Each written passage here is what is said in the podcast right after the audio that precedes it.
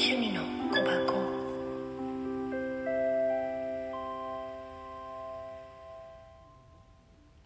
はいこんにちは。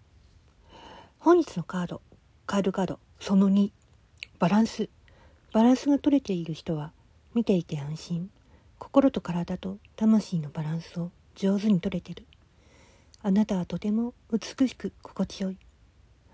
どんなね混沌とした状況の中でも実態に反応する感情の奥に、平等な心が宿ってる。平穏な心も宿ってる。それを知ることがね感覚をね鈍らせないことの秘訣でもあるわけ感情をね揺れるものでもその奥にある落ち着いた心を見つめてバランスをとることあなたの行動は常に調和を満ちてるわけ入れて戻る。それがバランスの感覚。やじろべえみたいなものよ。